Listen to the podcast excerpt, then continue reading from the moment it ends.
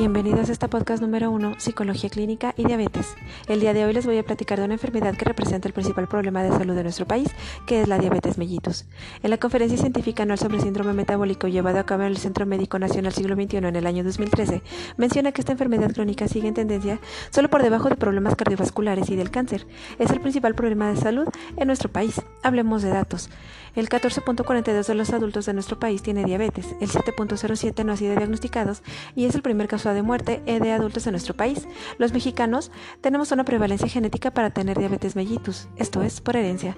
De acuerdo a Moreno, García Soto, Craparot Limón, en el año 2014, en su artículo Epidemiología y determinantes sociales asociados a la obesidad y la diabetes tipo 2 de México de la revista médica El Hospital General de México en su volumen 77, nos menciona que en promedio los hombres con diabetes mueren a una edad más temprana que las mujeres, y solo el 20% de los hombres que ha desarrollado este padecimiento viven más de 75 años.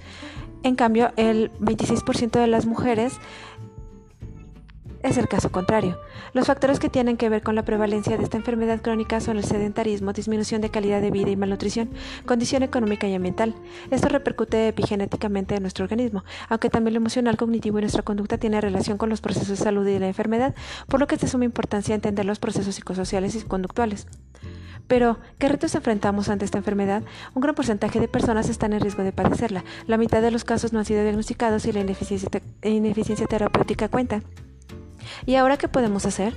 Como lo menciona la revista de Diabetes Mellitus Cultura de Prevención en su artículo Cultura de Prevención publicado en el año 2006, la mayoría de los mexicanos solo acuden al médico cuando no tienen salud.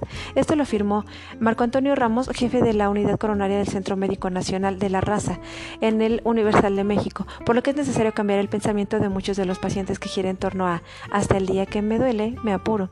O sea que hay que tener una cultura de prevención y cómo se logra teniendo una buena alimentación, activándote, autocuidando cuidándote, teniendo relaciones positivas con los demás.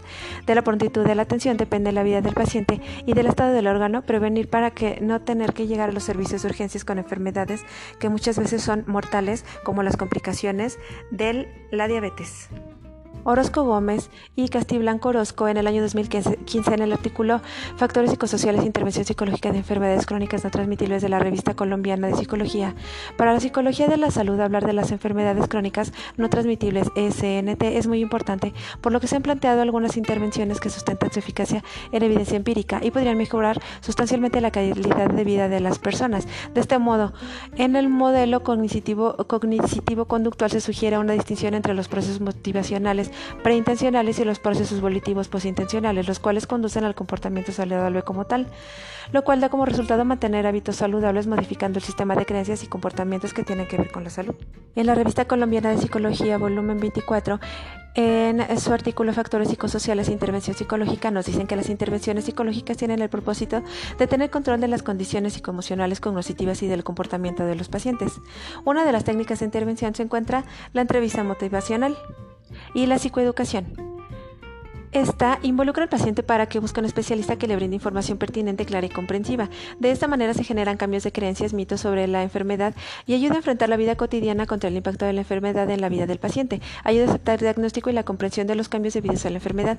La psicoeducación debe tener continuidad y transversabilidad para facilitar los cambios necesarios en los comportamientos del paciente. Se deben también capacitar al paciente para que maneje su nivel de estrés. Así se puede complementar el tratamiento farmacológico para aumentar el bienestar emocional, psicológico, social y conductual al paciente. Existe evidencia que sustenta que aplicar esta intervención por periodos cortos y de manera directa, con una o dos horas durante 8 o 10 semanas, dependiendo de la necesidad del paciente o del grupo de pacientes, puede dar resultados favorecedores. reducir la morbilidad y discapacidad y la mortalidad prematura causada por las enfermedades crónicas son los grandes desafíos para la salud. ¿Y tú? ¿Ya checaste tus niveles de glucosa en la sangre? Espero que les haya gustado este podcast. Les mando un saludo y hasta la próxima.